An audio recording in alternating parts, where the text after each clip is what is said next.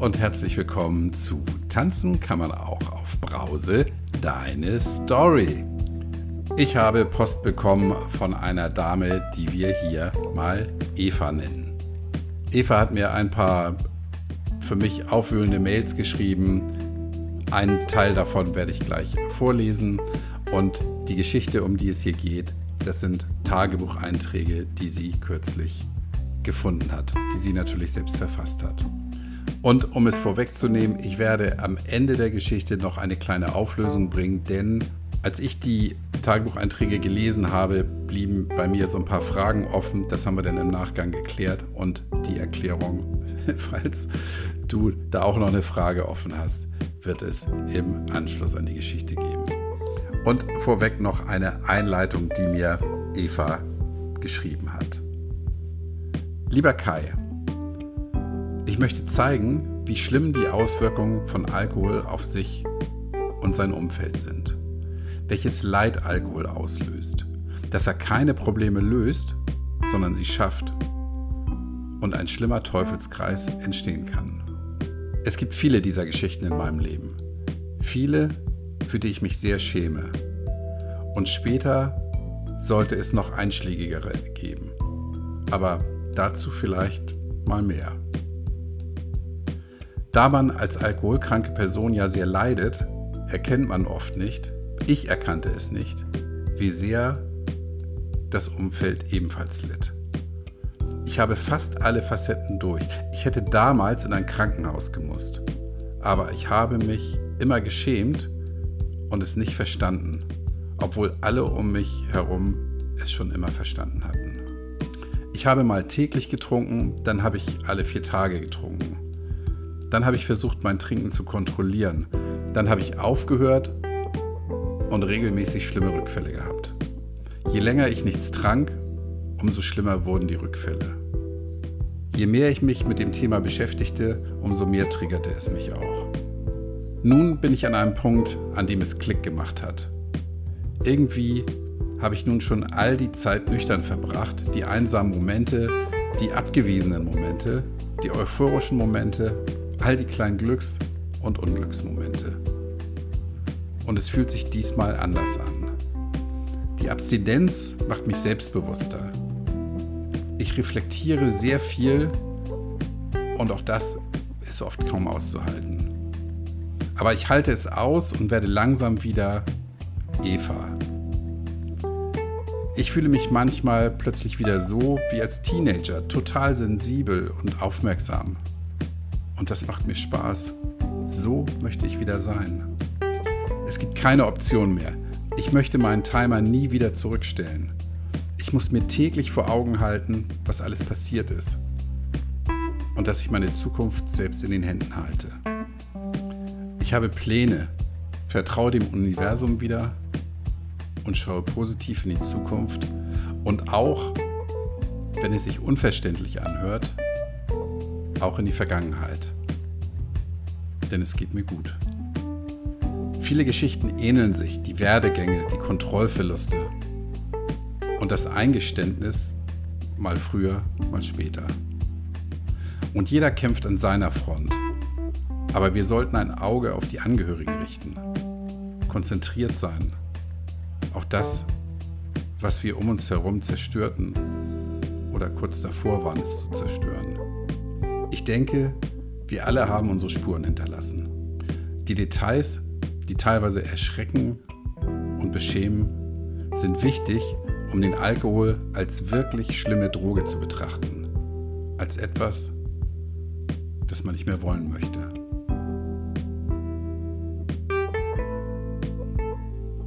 So, das war jetzt eine wirklich sehr, sehr lange Einleitung.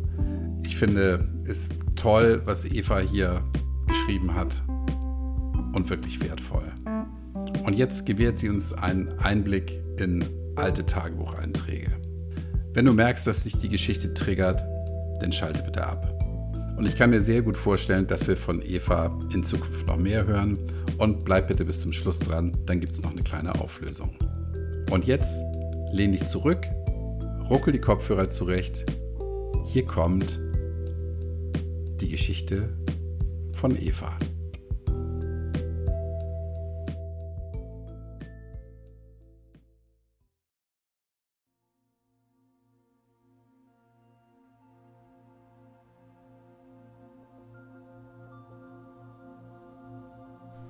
Auszug aus einem Tagebuch. Dienstag, 7.5.2019, 17.30 Uhr. Ich bin gerade von der Arbeit nach Hause gekommen. Ich bin müde, meine Augen tun weh, mein Körper schmerzt. Ab heute werde ich erstmal keinen Schluck Alkohol mehr trinken.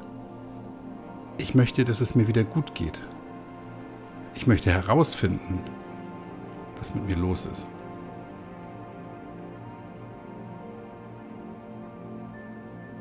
(19.30 Uhr).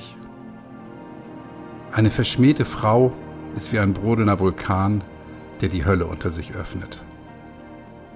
Ich bin eine dieser Frauen.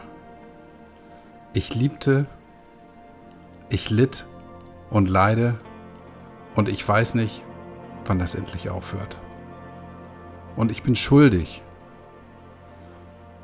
diese Schuld werde ich mein ganzes restliches Leben mit mir tragen.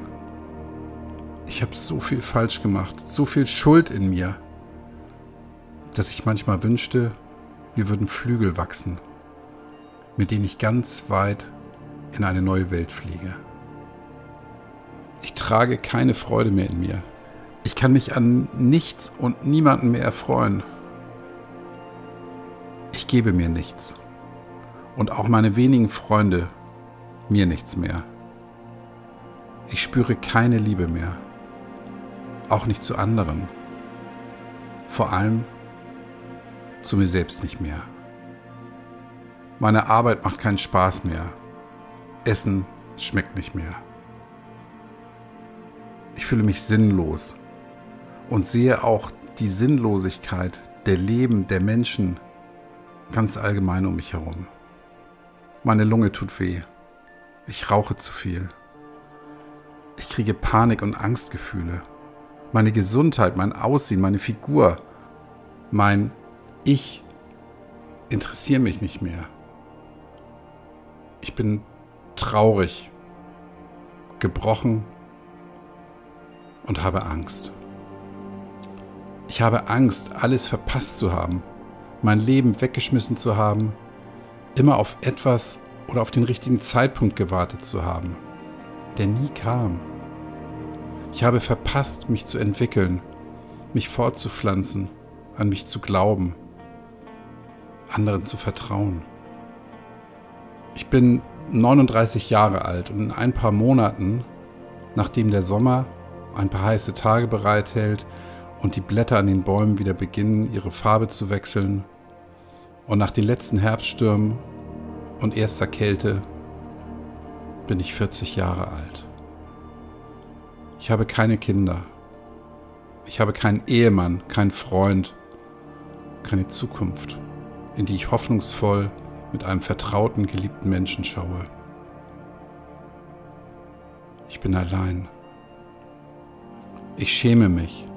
Mein Versagen im Leben wird mir mehr und mehr bewusst. Und dieser Schmerz ist unberechenbar. Meine Stärke, wenn ich eine hatte, schwindet.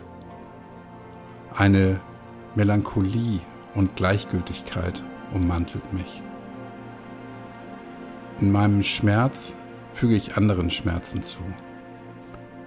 Ich vernachlässige Freundschaften, Besuche und Aktivitäten bei meiner Mutti, die sich freuen würde, mir zu unternehmen, ich habe Angst, dass sie irgendwann nicht mehr da ist und ich alle meine Zeit mit mir verschwendete und mit dem Alkohol, abseits des realen Lebens dort draußen. Es fällt mir schwer, das zu schreiben, aber ja, ich habe ein Alkoholproblem entwickelt. Und erst jetzt fange ich an, es zu durchschauen und zu erkennen. Es schleicht sich wie ein böser Geist an meiner Seite mit mir durch die Jahre. Ich bin besessen. Mephisto schenkte mir die Flüssigkeit und gewann. Er hinderte und manipulierte mich und ich hörte auf zu streben, ohne es zu merken. Es gibt seit Jahren keine einzige Beziehung, keine einzige Sorge, die ich nicht versuchte damit zu bekämpfen, negative Gefühle, Angst, Zweifel, damit zu unterdrücken. Nicht ein einziges Mal hat mir der Alkohol am Ende je gut getan. Er hat mir meinen Willen geklaut. Er hat meinem Verstand, meinem Feinsinn und jeglicher Beziehung geschadet. Es ist Zeit, wieder ich zu sein, die Eva, die ich einst war, nur besser, emotional stabiler, durchdachter, wissbegieriger und wieder ganz natürlich fröhlich. Es ist drei Monate her, als ich Gustav zuletzt sah. Ich erinnere mich noch genau an seinen Blick, wie er in der Tür stand, die Augenbrauen hochgezogen, die Augen sich verengend und er ganz ernst aussah, als er sagte, doch, das würde ich tun. Ich lachte noch und er ging und kam nie wieder. Im Treppenhaus funktionierte der Lichtschalter nicht. Der Hausmeister baute einen neuen ohne Beleuchtung ein, sodass man ihn gut mit der Klingel verwechseln konnte. Gustav meinte noch zu mir, ich solle nochmals der Verwaltung Bescheid sagen. Ein Lichtschalter mit Leuchte kostet nur ein paar Euro mehr. Ich lachte kurz und ging. Ich habe nie Bescheid gesagt. Danach fing eine Hölle für mich an, von der ich mich langsam erhole. Ich stürzte in den Alkohol, in den Abgrund, tiefer und tiefer und nahm nicht mehr aktiv am Leben teil. Die meiste Zeit war ich wie traumatisiert. Ich trank meine Angst und meine Scham weg und landete auf dem Boden der Angst, Panik und Scham. Aber was war passiert? Wenn ich mir all die Nachrichten anhöre und durchlese, die ich ihm schrieb, habe ich selbst das Gefühl, es mit einer Irren zu tun zu haben. Als ich Gustav kennenlernte, war es ein wundervoller romantischer Abend mit einem Mann, der mir die Sprache verschlug. Er sah nicht nur unglaublich gut aus, er war sichtlich zugewandt und durchaus intelligent. Er war Arzt. Ich kann mir vorstellen, welch ein wundervoller Arzt er ist. Er war Vater zweier Mädchen und er war geschieden. Gustav und ich verstanden uns prima. An dem Abend fiel das erste Mal Schnee. Er brachte mich von dem kleinen Restaurant nach Hause. Wir wollten uns gar nicht verabschieden. Am nächsten Tag schrieb er mir, wann er Zeit hätte, dass wir auch gern telefonieren könnten. Er war sichtlich angetan. Ich hatte von Anfang an ein tiefes Vertrauen zu ihm. Wir verabredeten uns für ein Theaterstück, das er vorschlug. Wir trafen uns das zweite Mal im Café Leonard. Ich war etwas spät dran und aufgeregt. Er wartete ganz lässig und liebevoll draußen vor der Tür auf mich. Wir gingen hinein. Es war furchtbar heiß. Irgendwie war mir immer so warm, wenn wir uns trafen. Mir fiel auf, dass er nichts sagte. Er machte mir kein Kompliment. Das verunsicherte mich. Er bemerkte meine rauen Hände. Ich kam mir irgendwie falsch neben ihm vor. Ich achtete ihn sehr wegen seines Berufs und seinem unglaublich souveränen und gezielten Auftreten. Er hatte schon graumelierte Haare, eine hübsche Stirn, tiefgründige Augen, ein wunderschönes Gesicht und er hatte einen sehr eleganten, aber dennoch lässigen Kleidungsstil. Gustav fiel auf. Er lachte und erzählte viel. Er beobachtete mich oft. Wir holten unsere Räder. Er saß auf einem wahnsinnig schicken Stadtcruiser. Ich kam mit meinem weißen Holland-Fahrrad, das nicht so sportlich aussah. Er guckte etwas abwegig. Wir fuhren ins Theater. Ich groß neben ihm, er drahtig und sportlich liegend neben mir. Wir hielten uns auf Abstand, auch im Theater. Warum war ich nur so schüchtern? So vorsichtig. Das Stück war klasse, eine politische Satire. Gustav saß auf einem Stuhl neben mir und lachte immer wieder laut auf. Dabei flüsterte er mir ab und zu etwas ins Ohr und schaute mich länger von der Seite an. Ich starrte nach vorn zur Bühne. Ich war nicht locker. Meine Gedanken überschlugen sich. Ich hatte keine Leichtigkeit in mir. Mir fielen seine dünne Beine in der Jeans auf. Er trug schicke braune Lederschuhe und eine Bluse mit einem Jackett drüber. Ich mochte seine Jacketts sehr. Wie gesagt, er fiel auf. Er hatte Stil. Er hatte Anmut. Nach ein paar Gläsern Wein wurde ich lockerer. Wir fuhren heim. Ich zeigte ihm auf dem Heimweg die alte Post, die an Hogwarts erinnert. Vor meiner Türe, etwas weiter zu einer Einfahrt, sagten wir uns Tschüss. Dabei umarmte er mich lange. Wir küssten uns. Ich ziemlich stürmisch. Hm, irgendwie empfand ich es als Pflicht.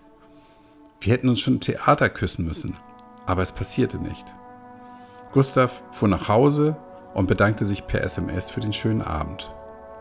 Ich freute mich und kaufte mir darum noch eine Flasche Wein. Nochmal alles durchgehen. Das Glück festhalten. Tja, ich versuche schon seit etlichen Jahren das Glück festzuhalten, es zu konservieren in Alkohol. Das nächste Treffen fand im Café Klatsch statt, an einem Sonntagvormittag. Wir frühstückten gemeinsam. Wieder hatte ich zu viel an. Mir war irgendwie immer zu warm. Gustav saß meist im T-Shirt da. Vermutlich hatten uns beide noch nicht an die herbstlichen Temperaturen gewöhnt. Jeder auf seine Art. Wir unterhielten uns über Gott und die Welt. Wir spazierten zurück über den Campus, setzten uns mit einem Kaffee auf die Treppe des Rechtshauses und unterhielten uns über Studieren und unsere Berufe. Auf dem Weg zu meiner Haustür erzählte er mir, dass er mich mag, aber mir etwas sagen müsse. Er lächelte dabei. Ich dachte, es käme eine Ablehnung, aber er erzählte mir, dass er wegziehe. Bis zu diesem Zeitpunkt hatten wir uns noch nicht einmal besucht. Er wohnte acht Minuten mit dem Rad entfernt. Er erzählte, dass er aufs Land ziehe, circa eine Stunde weit entfernt mit dem Auto. Ich verstand hier, dass ich keinen Führerschein besitze. Bis zu dem Zeitpunkt war der mir gar nicht wichtig. Er zeigte mir Bilder, tat heimlich, ja, es war ein schönes Anwesen direkt am See. Es war ein sehr aufregender Vormittag und zu viel Informationen auf einmal. Ich fühlte mich müde. Wir umarmten uns zum Abschied länger, einen Kuss gab es nicht. Nach ein paar Minuten lud er mich per WhatsApp zu einer Gemüsepfanne zu sich ein. In der Zwischenzeit hatte ich schon eine Flasche Wein gekauft und mein erstes Glas getrunken. Es gab kein Zurück mehr, keinen Besuch. Ich wollte Wein trinken. Nach den ersten zwei Gläsern antwortete ich und unsere erste kleine Diskussion begann. Ich war enttäuscht über all die Infos, über seinen Wegzug. Darüber, dass es immer mehr unzumutbare, neu orientierende Brücken oder auch Steine gab. Ich schaute zu ihm auf. Ich glaube, zu diesem Zeitpunkt gab es keine gleiche Welle mehr zwischen uns. Dabei störte mich sein Umzug gar nicht wirklich. Eher das Gefühl, dass ich nicht mithalten könne. Heute weiß ich, dass es nicht nur am Führerschein, sondern am Alkohol lag. Ich wusste, er hatte einen Bus, den man oben hochfahren kann. Wohl ein tolles Teil, er hätte kürzlich bei einer Segelregatta den ersten Platz gewonnen und ist im Segelclub. Irgendwie hörte sich das alles ganz groß an und irgendwie zu viel. Ich war verwirrt. Was wollte dieser Mann von mir? Von mir ohne Führerschein und viel weniger Einkommen. Dieses Thema wird mich noch sehr lang beschäftigen. Dieses Thema wird mir noch die Schuhe ausziehen und mich verlieren lassen. Ich schreibe diese Zeilen, um es zu verstehen und um loszukommen. Meine Gedanken drehen sich und dieses Grübeln nimmt schon krankhafte Ausmaße an. Es wird immer schlimmer. Das ist nun drei Monate her und in dieser Zeit habe ich mich, mein Gesicht und jegliche Achtung zu mir verloren und uns sehr wehgetan. Nichts kann schlimmer sein als das, was passierte. Mit den Jahren nun stelle ich fest, doch, es geht immer schlimmer. Ich wünschte, ich könnte mir selbst verzeihen. Ich wünschte, ich könnte eine Stunde Ruhe finden und mir verzeihen. Ich wünschte, ich hätte keinen Alkohol getrunken. Nie. Ich kann mir kaum vorstellen, dass die Zeit diese Wunde heilt. All die Stärke meiner Mutter und die Gutmütigkeit meines Vaters, die ich in mir trage und die mich immer wieder auf den richtigen Weg brachten, waren verloren gegangen. Ich verfiel wieder dem Alkohol und dieser machte mich so schwach und kaputt, dass ich sterben wollte. Das macht mir Angst. Was war geschehen? Wir verabredeten uns ein viertes Mal. Er lud mich ein. Wir kochten. Er hatte eine schöne Wohnung. Mir fiel auf, wie liebevoll und normal sie eingerichtet war. Überall Bilder seiner Kinder, seiner Urlaube, seiner Schwester. Über dem alten Esstisch hingen gehäkelte Herzen, ein buntes Kreuz aus dem Kinderkrankenhaus. Ja, man merkte, dass er im Leben angekommen war. Er beeindruckte mich mit seiner Art und Weise. Er war sehr lebendig, spritzig, barfuß, sprang in seiner Wohnung rum, die ganz oben lag mit einem Balkon über den Dächern von Hamburg, mit Sicht auf den Kirchturm, die Glocken schlugen. Lieber Gustav, ich habe lange überlegt, ob ich dir schreiben soll. Jetzt hältst du einen Brief von mir in den Händen. Und gleichzeitig wird es ein Geständnis sein. Aber es braucht wohl auch gar kein Geständnis. Ich weiß nicht, ob du mich noch angezeigt hast. Bislang habe ich noch nichts erhalten. Aber ich gehe davon aus, dass es einen Rechtsbefehl geben wird. Einem Urteil, ohne dass es einer Anhörung bedarf. Ich habe Angst davor. Aber das ist nicht der Grund, warum ich dir schreibe. Ich sehe meine Schuld. Wenn ich mir vorstelle, jemand würde meine Arbeit schreiben, würde ich sterben. Ich würde im Boden versinken, weinen, die Welt nicht mehr verstehen. Was habe ich dir angetan? Ich würde es wieder gut machen, wenn ich könnte. Ich würde ein Geständnis ablegen und allen erzählen wollen, wie betrunken ich war. Wie schlimm es mir in den letzten drei Monaten erging. Wie tief und wie oft ich gar nicht arbeiten gehen konnte. Ich wusste nicht, ob ich Depressionen habe wegen des Alkohols oder ob der Alkohol mich von meiner Depression erlöst. Es ist erschreckend, wie sehr man sich und anderen schaden kann, wenn alles aus dem Gleichgewicht gerät. Durch Alkohol. Erst jetzt erkenne ich, wie viel Schaden ich anrichtete mit uns und mir. Diese Worte werden dir vertraut vorkommen. Und ich kann ganz klar behaupten, dass es eine zweite Eva gibt, wenn sie trinkt. Ich, furchtbare Person. Nachdem ich diese Nachricht schrieb, schlief ich ein. Ich wachte in der Nacht auf und erinnerte mich in kleinen Schritten immer mehr daran. Panik stieg auf. Es war vier Uhr morgens. Ich weinte. Es tat mir leid. Du hattest immer versucht, dass es mir besser geht. Sogar als es schon lange vorbei war, hast du versucht, mir zu helfen und dir auch Sorgen gemacht. Du bist ein guter Arzt.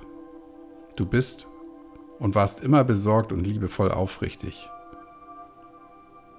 Du bist der Letzte, der so etwas verdient hat. Es tat mir so weh, so leid, dass ich diesen Schmerz nicht aushielt. Der Kreislauf setzte sich fort ich wollte mich nur noch betäuben. Kein Funke Selbstachtung brannte noch in mir. Tage, Wochen Fast jeden Tag denke ich darüber nach, es wieder gut zu machen. Aber ich sehe keinen Weg. Mein Grübeln bringt mich fast um. Es raubt mir den Schlaf und lässt mich auf nichts konzentrieren. Ich bin so unglaublich müde. Schon Wochen habe ich nach der Arbeit nichts mehr unternommen. Ich schaffe es körperlich kaum. Meine Stimmung schwankt.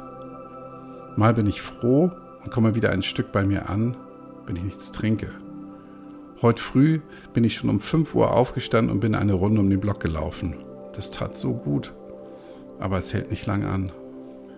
Und dann, wie heute Abend, fangen die Gedanken wieder an zu kreisen. Eine Einsamkeit macht sich breit, eine Müdigkeit. Habe einer Freundin abgesagt.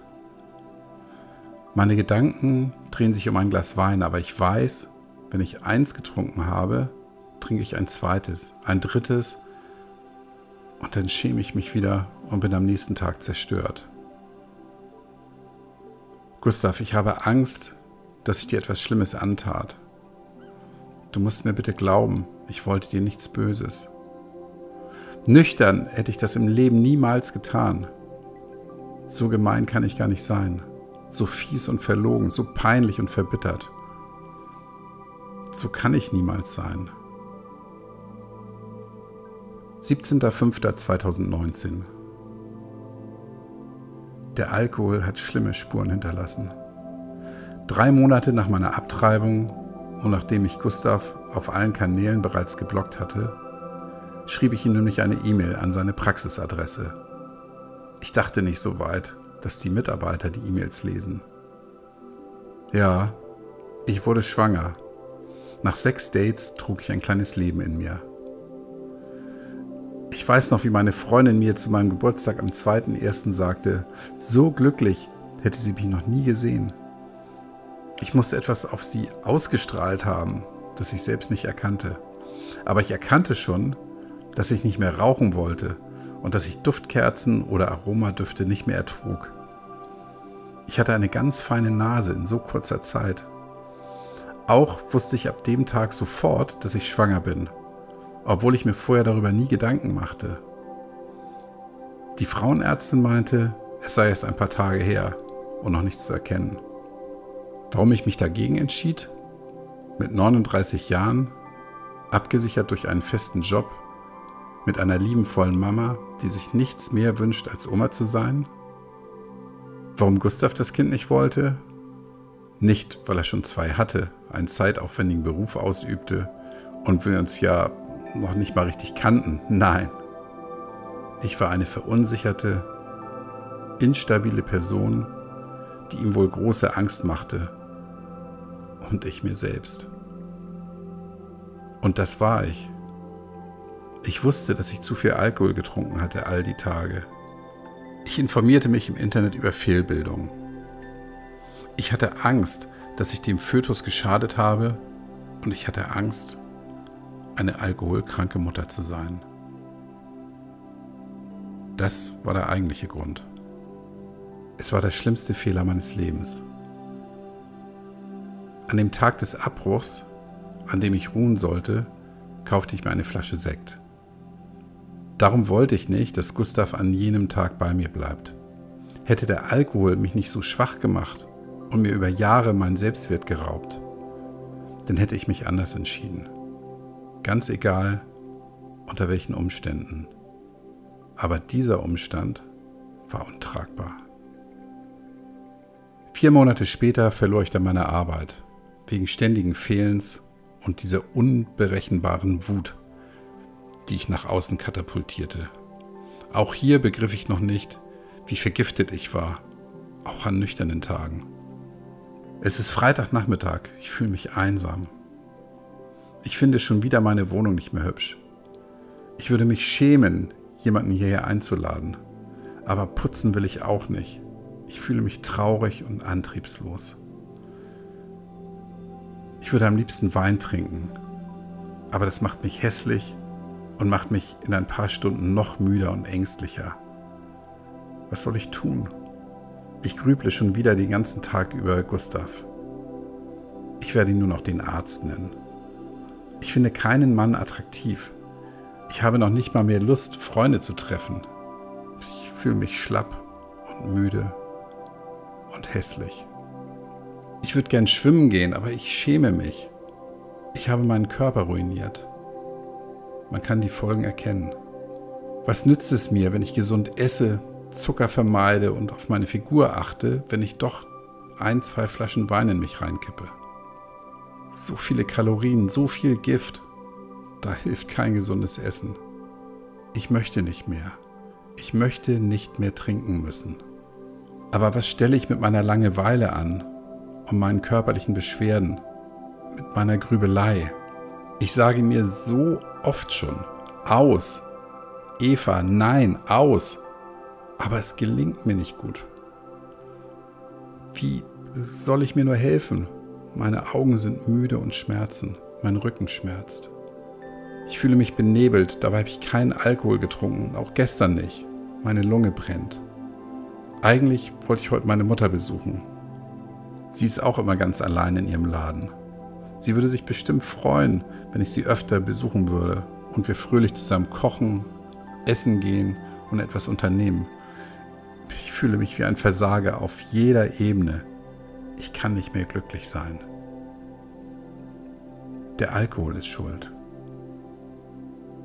Ich habe meine Wesensveränderung erst sehr spät bemerkt.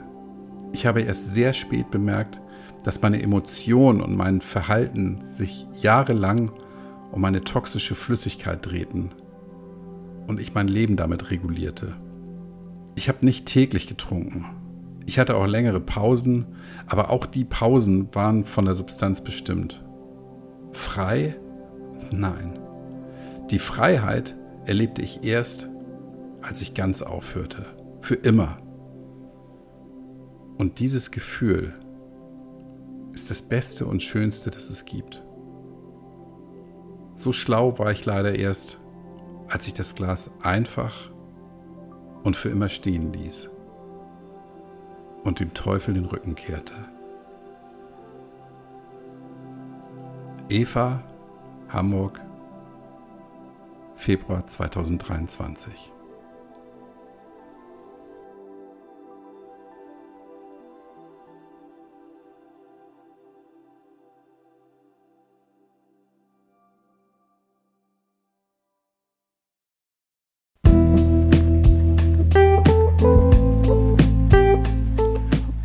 das war der vielleicht erst erste Teil aus dem Tagebuch von Eva.